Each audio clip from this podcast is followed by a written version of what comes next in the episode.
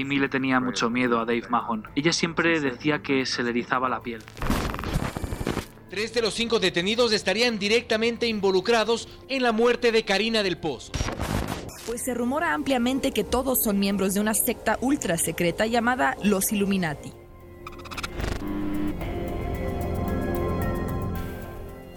Misterio a la carta.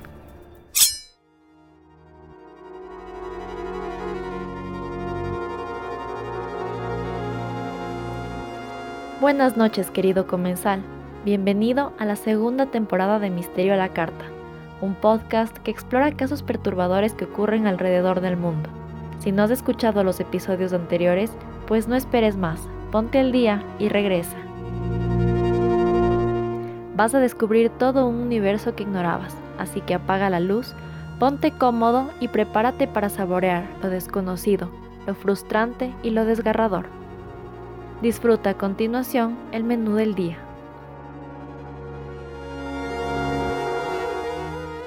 La entrada.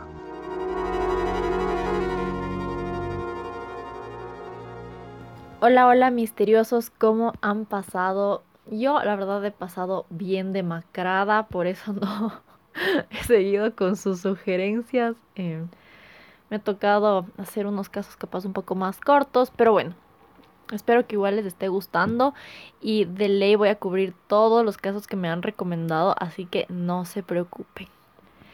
Y bueno, mi nombre es Camila Pérez, ya saben que aquí estoy para contarles historias, misterios y casos perturbadores que han sucedido en diferentes partes del mundo. Tenemos tres segmentos y bueno, ahorita estamos en la entrada de este menú de sábado. Hoy les voy a contar un caso que vi hace un tiempo en YouTube y les juro que es algo tan pero tan extraño que hasta ahora no puedo dejar de pensar en esa historia. Así que dije, tengo que contarles a todos los misteriosos. Les doy un mini adelanto. Este caso es sobre una chica desaparecida.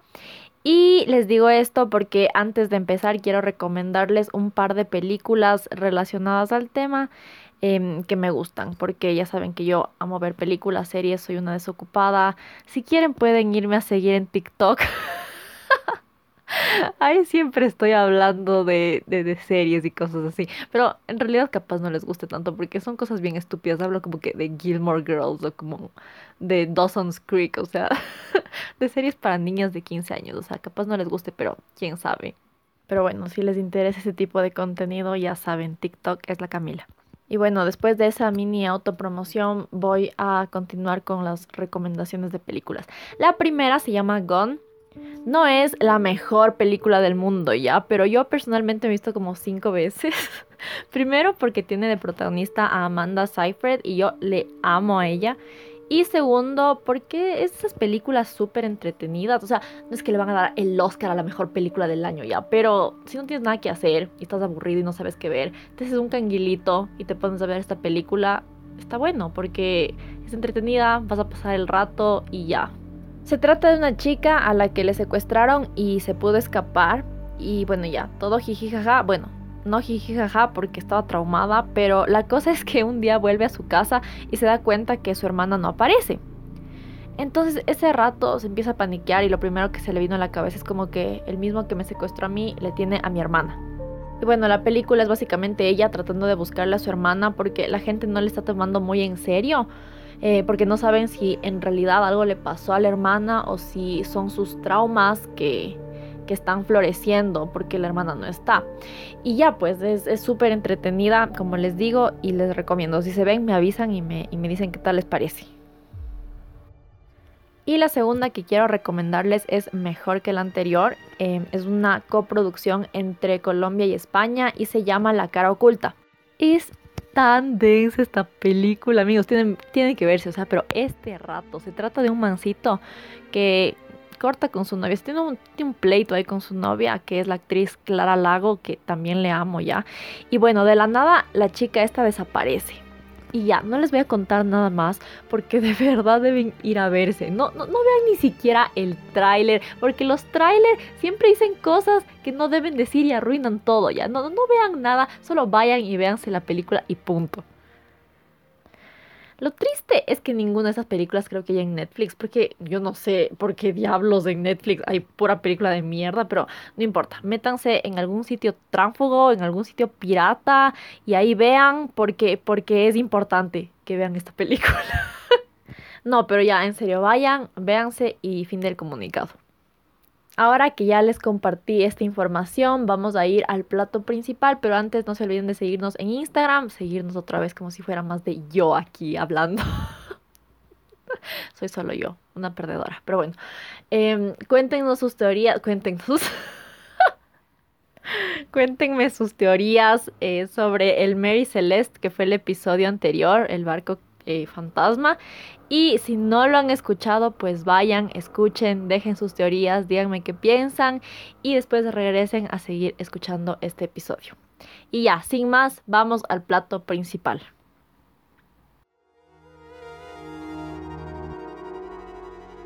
El plato principal.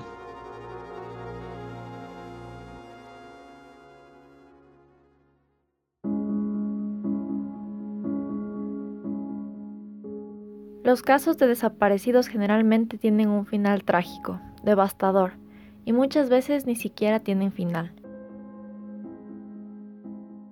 Las víctimas se convierten en una foto olvidada en un diario viejo, una noticia antigua que ya nadie escucha.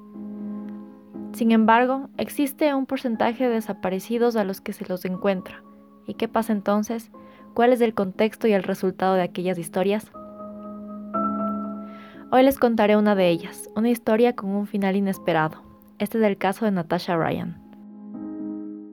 Amigos, hoy nos trasladamos a Australia. Creo que es el primer caso que vamos a ver de ese país, así que estoy emocionada de poder investigar un poco más sobre esto, porque la verdad es que no sé mucho sobre Australia, solo sé dónde queda. Sé que hicieron una serie del putísimas llamada H22 Sirenas en el Mar. sé que hace mucho calor, sé que tienen canguros y koalas, y fin. No sé absolutamente nada más sobre Australia. Pero bueno, hoy vamos a conocer sobre este caso y espero que les parezca interesante como a mí. Y bueno, la historia comienza con Natasha Ryan, una mujer que nació el 9 de mayo de 1984 en Queensland, Australia. Ella creció en una familia muy común con su mamá, su papá, una hermana mayor y un hermano menor.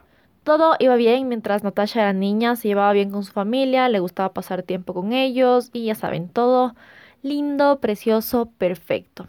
Pasaron los años y cuando Natasha llegó a la adolescencia fue cuando en realidad todo se empezó a descontrolar.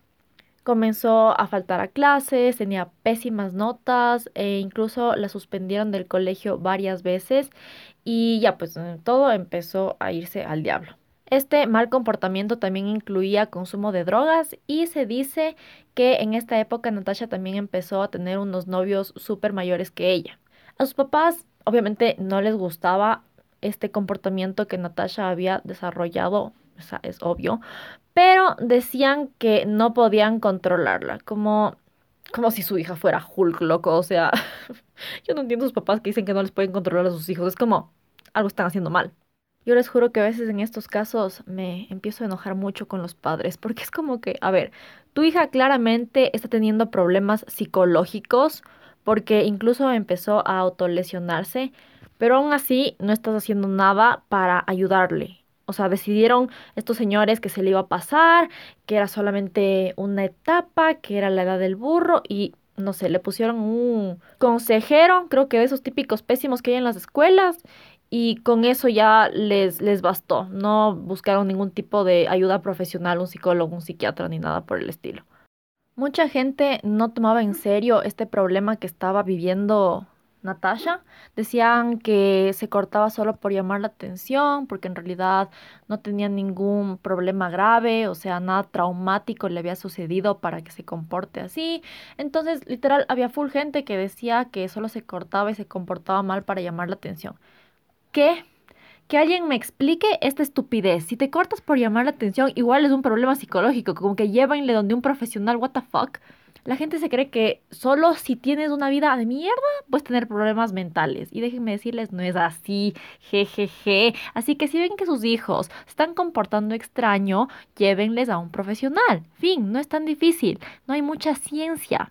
En fin, como les digo, esta chica se estaba comportando súper extraño, no quería estar en su casa, ya se había escapado varias veces de ahí y bueno, era una situación muy mala para la familia y nadie sabía en realidad por qué ella estaba eh, haciendo eso. O sea, según la familia todo estaba perfecto, todo iba bien, entonces que la niña esta solo estaba loca, que solo se escapaba porque, porque no le gustaba estar en la casa. Y bueno, hasta ahora la verdad es que no sabemos si es que esto era en realidad así o si es que había algún tipo de, de situación tóxica dentro de, de la familia. Y bueno, nos vamos al día 31 de agosto de 1998. Para este entonces, Natasha tenía 14 años eh, y su mamá la dejó en el colegio eh, como cualquier otro día. Al mediodía le llaman eh, y le dicen como que señora, ¿dónde está su hija? ¿Por qué no ha venido al colegio? Y ese rato la señora se espanta porque ya le dejó ahí en la mañana y aparentemente Natasha nunca, nunca entró al colegio. Claramente la mamá se espantó porque ella le dejó ahí, pero algo ocurrió en ese periodo de tiempo que Natasha desapareció. En esta época Natasha tenía un novio, bueno, un novio entre comillas que se llamaba Scott Black y este tipo tenía 22 años de edad. Y bueno, ya vamos a hablar más de este hombre en un rato, pero ya se pueden imaginar mis opiniones al respecto. Pederasta. pero bueno. La mamá, como ya les digo, se preocupó enseguida porque lógico, si te dicen que tu hija no está donde debe estar, te paniqueas. Entonces fue donde Scott a preguntarle si estaba con Natasha y él le dijo que no, que no le había visto. Scott fue la primera persona en la que esta señora pensó porque Natasha, como les conté, ya se había escapado antes y la otra vez Scott le había ayudado. Incluso le habían multado mil dólares por haber interferido con la justicia. Esa vez anterior solamente se había desaparecido por dos días, le encontraron rápido y no pasó a mayores, pero aún así al tipo este no le hicieron nada, o sea, estaba teniendo una relación con una niña de 14 años y no pasa nada, todo está normal, siga nomás con su vida y cabe recalcar que en Australia la edad de consentimiento es 17, 16, 17 años. Esa niña tenía 14 años. ¿Por qué este tipo seguía ahí como si nada saliendo con una, bueno, no saliendo, no puedo decir que estaba saliendo, abusando de una niña de 14 años? Yo nunca entenderé eso, pero bueno, continuemos. Después de ver que no estaba con Scott, la señora, la verdad es que no tengo idea cómo se llama esta señora, no investigué, me dio pereza porque la verdad es que no, no me importa ya. La cuestión es que esta doña fue directo a la policía a reportarla como desaparecida, pero como Natasha ya tenía estos antecedentes de haberse escapado de su casa varias veces, la policía la estaba buscando mm, eh, de esa manera, como una fugada más que como un secuestro o algo así. Las autoridades fueron donde Scott para preguntarle una vez más si no sabía algo al respecto y él volvió a decir que no, e incluso dio una coartada. Él era lechero y dijo que esa mañana cuando Natasha había desaparecido, él había estado haciendo su rutina habitual de repartos de leche y nada inusual había sucedido. Scott tenía un ayudante que confirmó esta información y bueno, ahí queda este tema de Scott. Cuando ya confirmaron que Natasha no estaba con Scott, em, ni con ningún otro conocido, la policía ya se empezó a preocupar y comenzaron a ver este caso más como un posible secuestro. Enseguida iniciaron la búsqueda, pusieron letreros, flyers con la foto de Natasha y estaban haciendo todo lo posible para encontrarla. Varias personas se unieron a la búsqueda y fueron por todo el sector revisando terrenos, áreas baldías y básicamente todos los alrededores. Todo se movió bastante rápido, como escuchan, no es que esperaron 100 días para empezar a buscar y eso también ayudó a que la noticia se esparza pronto por toda Australia y en pocos días todo el país ya conocía sobre el caso. Gracias a esto, mucha gente llamó a dar información sobre Natasha y las autoridades pudieron establecer que en realidad ella no desapareció el 31 de agosto como se había creído al principio, sino el 2 de septiembre porque la gente que llamó había dicho que le vieron afuera de un cine fumando con otras dos chicas. Lograron localizarles estas otras dos chicas y ellas dijeron que sí, que en efecto le vieron el día 2 de septiembre, estuvieron con ella, pero después de ese día ya no supieron más de Natasha. estas amigas no tenían mucha información porque Natasha no les había contado mucho, no les dijo que se había escapado de su casa ni nada, tampoco les dijo a dónde planeaba irse, entonces era un problema porque hasta este punto no tenían ni una sola pista de dónde, eh, de dónde podría haber ido. El tiempo pasaba y no había ningún rastro de esta chica por ninguna parte, nadie sabía nada al respecto y en estos casos de gente desaparecida las primeras horas o días son cruciales, mientras más tiempo pasa es menos probable encontrarles con vida a las víctimas, entonces era de esperarse que todos se empezaran a estresar sin tener ninguna pista clara después de los primeros días.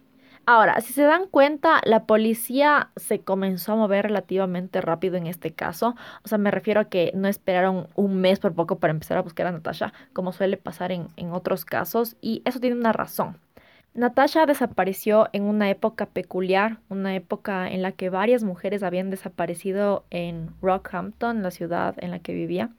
Las autoridades tenían sospechas de que todas estas mujeres desaparecidas habían sido víctimas de un mismo sujeto. Em, de estas mujeres se recuperaron cuatro cuerpos sin vida. Entonces, teniendo ya esta información, la policía empezó a deducir de que posiblemente Natasha fue víctima también de este hombre.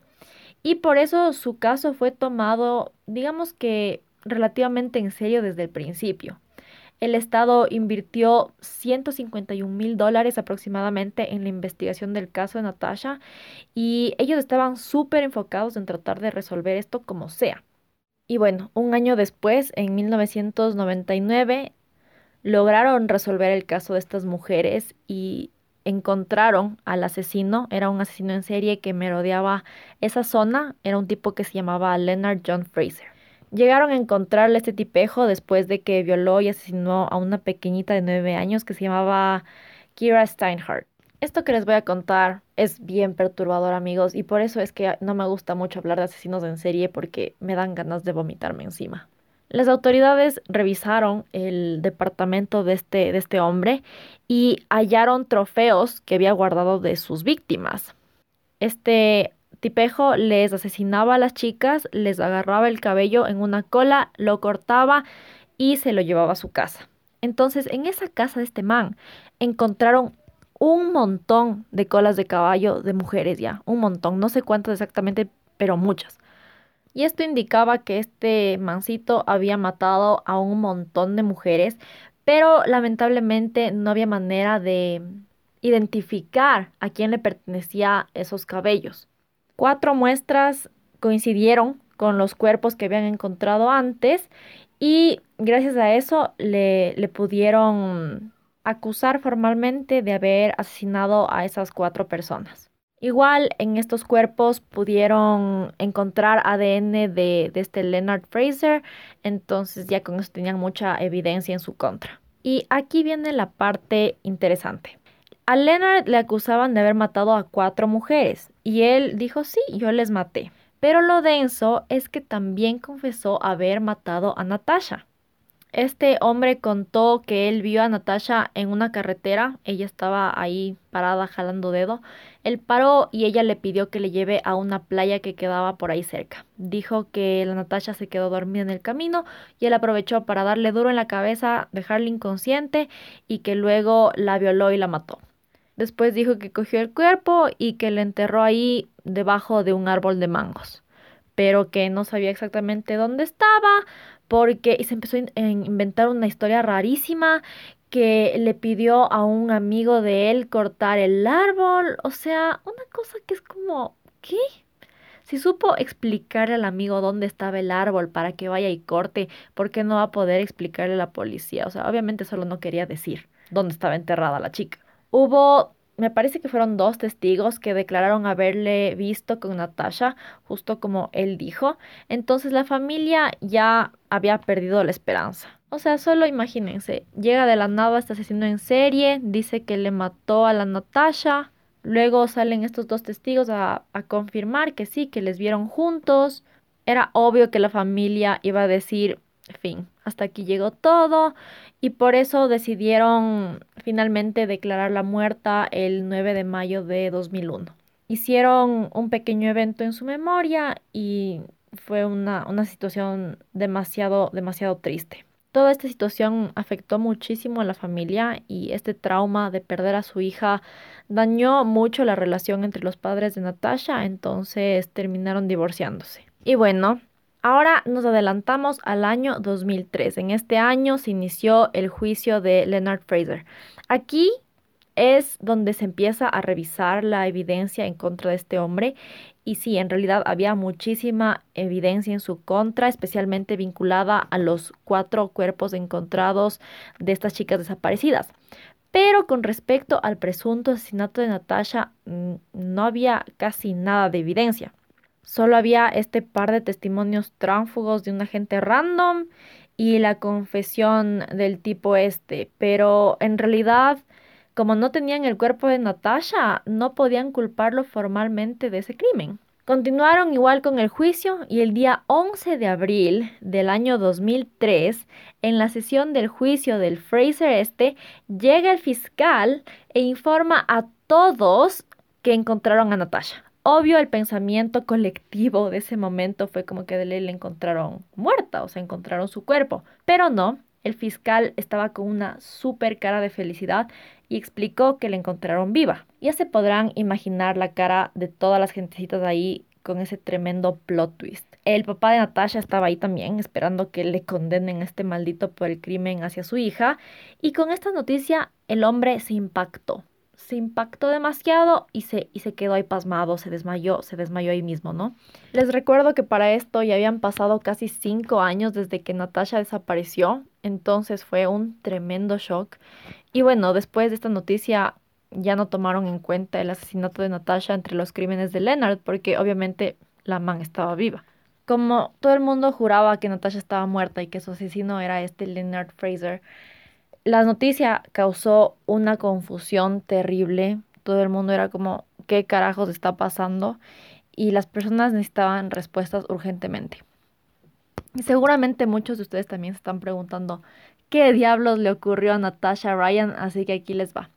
Unas semanas antes de que esto pasara, a la policía le llegó una nota anónima diciendo que Natasha estaba viva, em, que estaba bien, habían puesto ahí una dirección y un número de teléfono. Creo que la policía estuvo manteniendo esto bajo el radar para poder investigar bien, sin interrupciones de los medios ni de los chismosos y asegurarse que en realidad la información que recibieron era fidedigna. Investigaron la propiedad y el número de teléfono y resulta que estaban registrados a nombre de nada más y nada menos que de Scott Black, el que era novio de Natasha. Así que decidieron vigilar la casa por un tiempo y de repente, ¡pam!, decidieron entrar. ¿Y con qué se encontraron? Pues si pensaron que con Natasha, pues están en lo correcto. La encontraron a ella escondida ahí en un armario se la notaba bien, no tenía ningún signo de haber sido violentada ni nada por el estilo. Y eso causó incluso más confusión. Todo el mundo se estaba preguntando qué diablos está pasando, o sea, qué es esta historia. Y yo también estaba en las mismas. Entonces, ¿qué fue lo que en realidad sucedió? Natasha Ryan se había escapado de su casa, se había ido a vivir con su novio Scott y durante cinco años, cada vez que alguien llegaba a la casa se escondía en el armario. Por eso le empezaron a decir la chica del armario, o sea, así le conocen en los medios de comunicación y en Australia, la chica del armario. Dices eso y ya saben que es Natasha Ryan.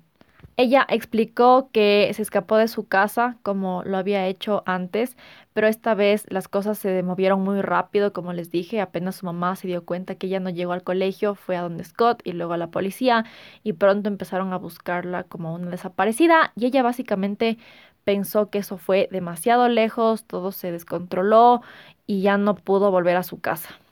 Yo tengo mil opiniones al respecto, amigos, pero me las voy a guardar hasta el postre porque qué hijo de madre con esta historia me empieza a dar así como, como un coraje. y bueno, resulta que apenas escapó, ella y Scott fueron a vivir en una casa medio lejos, en, en una playa, y ahí ella tenía mm, una vida un poco más normal, podía salir con menos probabilidad de que la reconozcan pero después de un tiempo, por el trabajo de Scott, a él le transfirieron de vuelta al barrio donde vivían y fue ahí que empezó a tener una vida totalmente aislada. Siempre tenían las cortinas cerradas y nunca abrían las ventanas. O sea, yo no sé cómo vivían ahí mugroso porque no, no aireaban, no aireaban esa casa nunca. Nunca salía de la casa durante el día, salía solo por la noche de vez en cuando y Scott era el encargado de llevarle todo lo que ella necesitaba.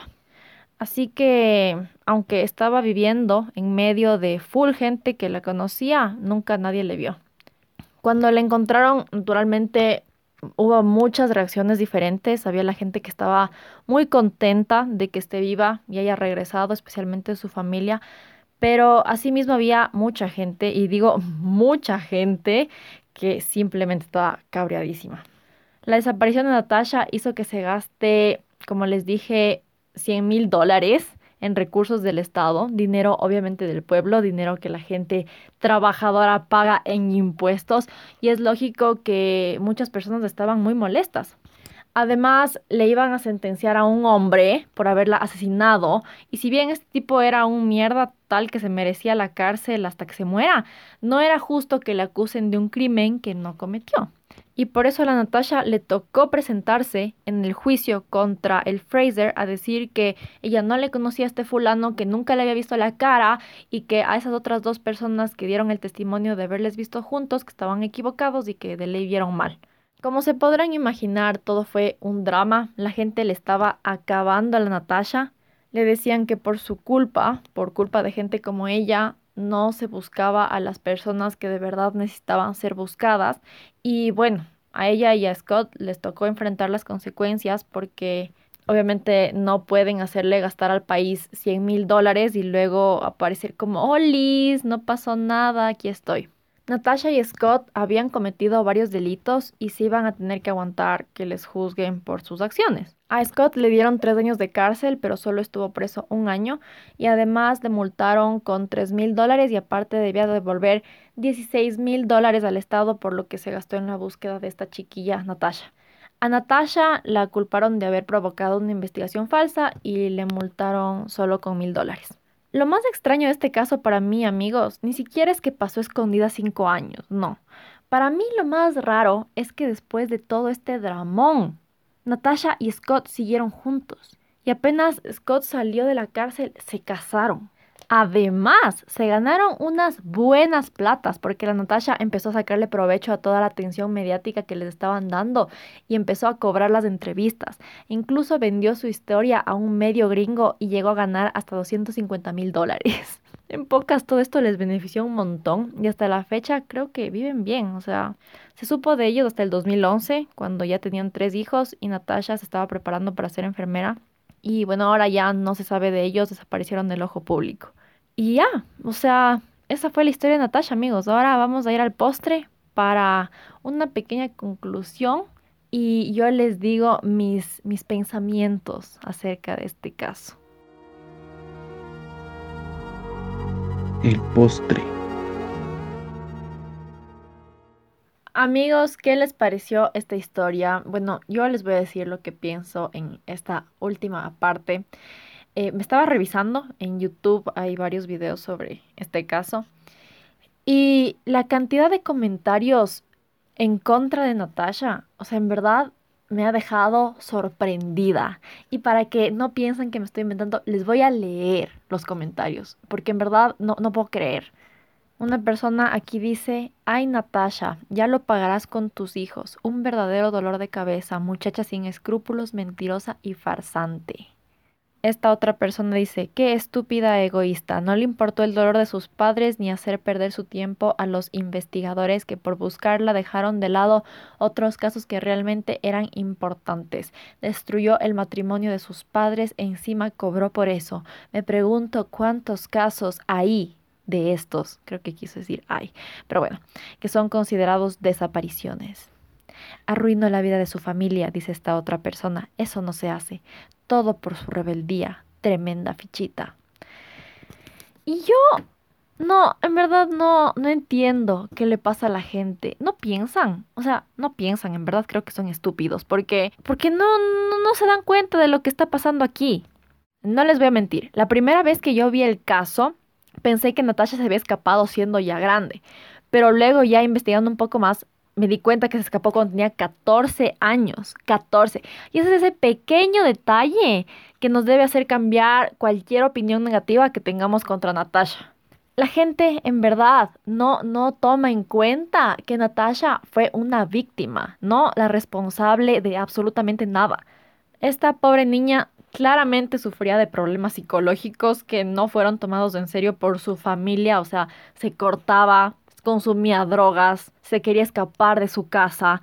Entonces no sabemos en realidad cuál era su situación familiar. La gente dice que parecía una familia feliz y normal, pero nadie sabe lo de nadie. Si es que he aprendido algo con estos casos y, tantas cosas que veo en la televisión y, en las noticias, es que nadie sabe lo de nadie. Puede parecer la familia más bella, hermosa, preciosa como los Watts y luego el tipo un degenerado que le mató a toda la familia. O sea, nadie sabe lo de nadie, así que no puedes andar diciendo como que, es que era la familia perfecta, no sé por qué la niña se quería huir de su casa. No sabemos, no sabemos. ¿Por qué estás juzgando lo que no sabes? Mierda. Quizás Natasha estaba tratando de escapar de alguna situación peligrosa, tóxica, quién sabe. Pero la verdad es que nadie tiene idea, porque los medios, en vez de enfocarse en el contexto de, lo que sucedió, de cuál era su, su dinámica familiar, nada. Lo único que se enfocaron fue en la aparición y en la desaparición de Natasha. Y ya. Todos los artículos son casi iguales, no hay muchos datos que aclaren la situación. Entonces, para mí, la cobertura mediática de este caso, al menos, amigos, es una burla total. Les juzgo. O sea, les juzgo, les critico y les saco a la madre porque qué clase de asco de notas estas que leí. Y leí como 10 y todas son full parecidas, sin nada de información adicional. Copy-paste todo. En YouTube pueden encontrar una entrevista que le hacen a Natasha en 60 minutos de Australia, justo cuando justo cuando lo encontraron, después de que lo encontraron. Y es una entrevista tan sesgada. Yo no sé quién les autorizó a hacer este reportaje, porque en verdad es una maldita burla, una mofa. Van a ver una entrevista de 17 minutos en donde le pasan culpando a la pobre Natasha de haberse escapado. Eh, la mamá se nota que es una vieja loca y le pasa culpando a la pobre hija eh, es como que al principio dice como que al principio le odiaba cuando me enteré que estaba viva. Y es un, ¿qué te pasa? O sea, nunca cuestionan en realidad por qué se escapó. Nunca cuestionan un poco más a profundidad la relación con Scott. Todo es muy, muy superficial. En pocas como que eres una mala hija, ya se acabó. Eso es lo único que queremos saber sobre ti, Natasha. Y si se fijan, eh, ella se le ve súper asustada, se le nota traumada. Eh, no, o sea, no se le nota una persona normal. Y ella dice como que en muchas partes del reportaje que ella quería volver, que extrañaba a su familia, pero que tenía tanto miedo de volver. Y es como, ¿por qué no indagan un poco más en eso, en el, en el contexto, en el que hay detrás? ¿Por qué no quería volver? No, no, no, se quedan con, ay, sí, es que era una niña problemática y punto, solo por eso no quería volver. No, de ley hay algo más. Y, ay, me muero de las vidas con, este caso. Imagínense que la pobre hasta se perdió la boda de la hermana, o sea, muchísimas cosas. Y, yo en verdad creo que hay mucho más dentro de esta historia que no, que no, que no conocemos. Y ahora hablemos un poco de, de, este, de este hombre Scott creo que nadie se percata, o sea, ni siquiera en los artículos ni en los videos que la gente cubre este caso, que este tipo era un depravado. Nadie lo menciona, nadie lo dice. ¿Por qué?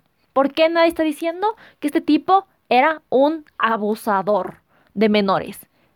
Literal estaba aprovechándose de una niñita de 14 años cuando él era un adulto de 22 años. ¿Se dan cuenta de esa degeneración? Yo no sé por qué nadie le acusó a este hombre de secuestro, porque para mí, desde mi punto de vista, esto fue lo que pasó en esta situación. Este tipo le secuestró a Natasha.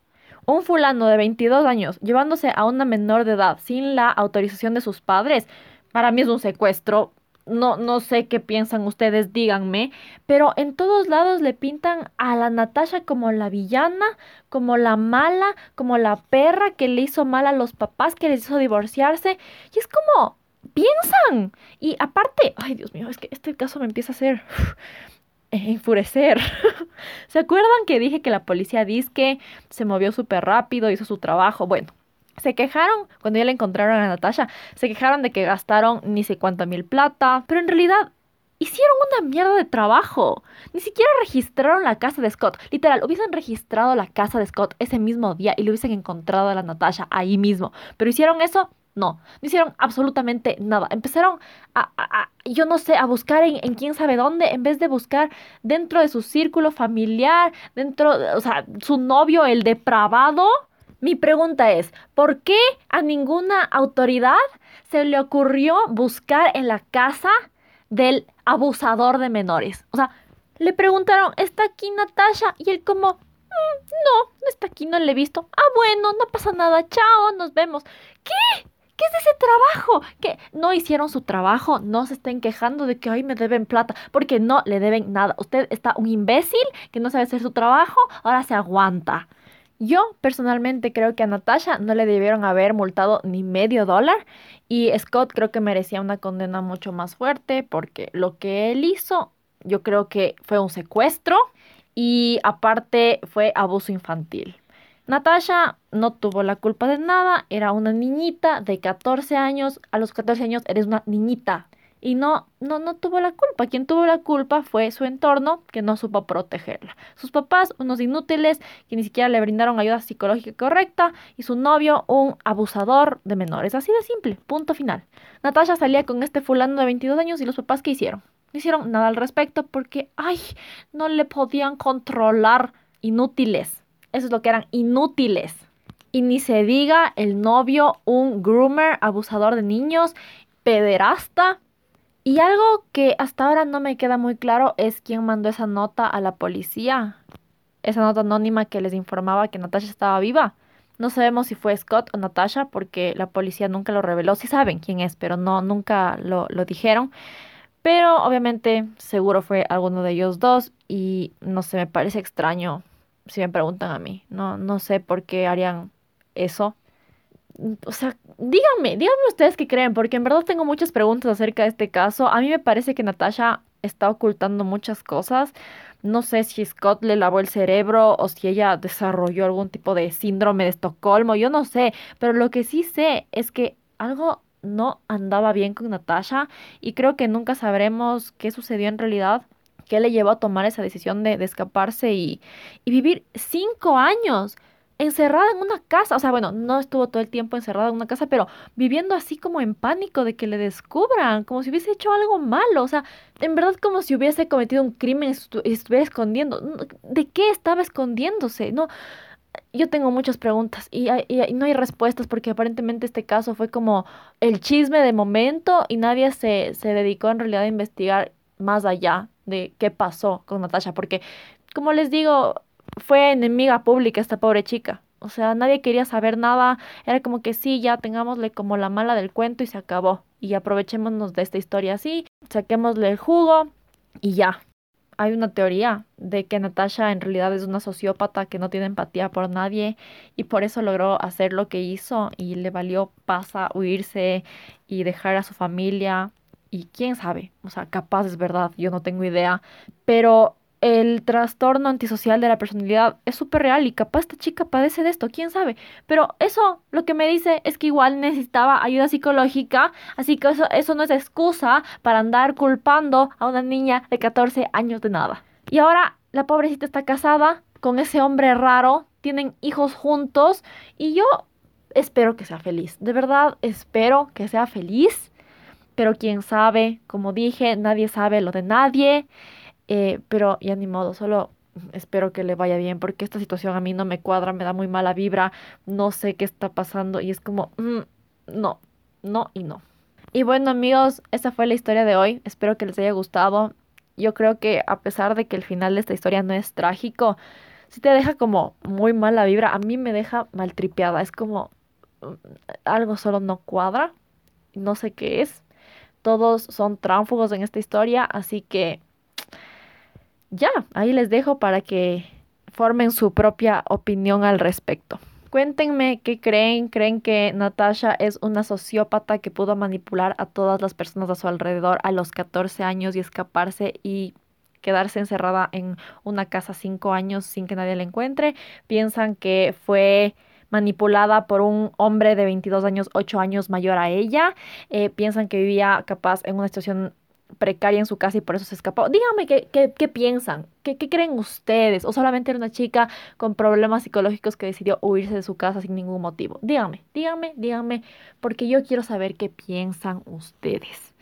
Y bueno amigos, antes de cerrar este episodio les cuento que es el penúltimo eh, capítulo de la temporada. El próximo será el último y quiero hacer algo especial.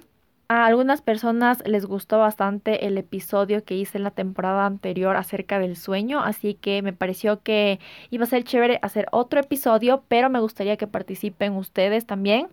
Así que si es que tienen experiencias extrañas con respecto a parálisis del sueño o algún tipo de trastorno del sueño que les gustaría compartir, pues escríbanme un mensaje a Instagram. Igual voy a poner ahí una mini publicidad para que la gente sepa, se entere y puedan enviarme sus, sus audios. Y, y eso, va a estar súper chévere, así que pilas con esto. Y bueno, espero que les haya gustado esta historia, que les haya parecido interesante. Mi nombre es Camila Pérez y nos vemos la próxima con un menú totalmente renovado. Cuídense, protéjanse, protejan a sus hijos, por Dios, si es que necesitan terapia psicológica, llévenles. Si viejos de 20 años están acosando a sus hijos de 14, 13, 12 años, hagan algo al respecto porque eso está degenerado, degenerado, pederastas por todo lado en esta vida, por todo lado, izquierda, derecha, arriba, abajo, pederastas, ¿ya? Cuídenles a sus fucking hijos, punto. Yo estoy aquí para decirles lo que tienen que hacer. Escúchenle a la tía Camila. En verdad estoy muy preocupada porque escucho estos casos en todo lado. Todos los días escucho pedófilos por aquí y por acá, abusando niños. Y yo, yo, me, yo me angustio. Yo me angustio. Entonces les digo a ustedes, si tienen hijos, cuídenles. Punto. Ya, fin. Y bueno, hasta ahí he llegado amigos. Em, nos vemos pronto en el siguiente episodio que, como ya les dije, será sobre el sueño. Y eso es todo. Chaito.